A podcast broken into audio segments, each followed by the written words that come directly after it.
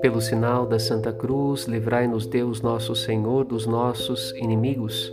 Em nome do Pai e do Filho e do Espírito Santo. Amém. Uma das mais belas maravilhas da antiga aliança, firmada por Deus com o seu povo Israel por meio de Moisés, se manifesta no diálogo que, em nome do povo, Moisés trava com Deus. Ele é íntimo de Deus conversa com o Senhor como se estivesse a dialogar com uma pessoa no meio do povo. Deus é assim, uma pessoa no meio do seu povo.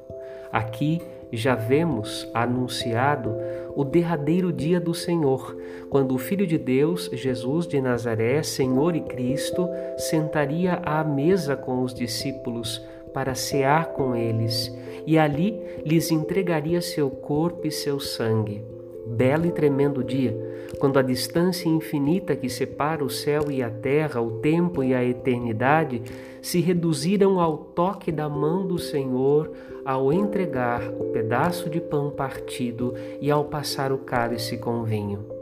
Esta é a nova humanidade, nunca mais separada de Deus, agora e por toda a eternidade, unida ao seu Senhor, íntima dele, em diálogo amoroso com ele a quaresma está quase no fim.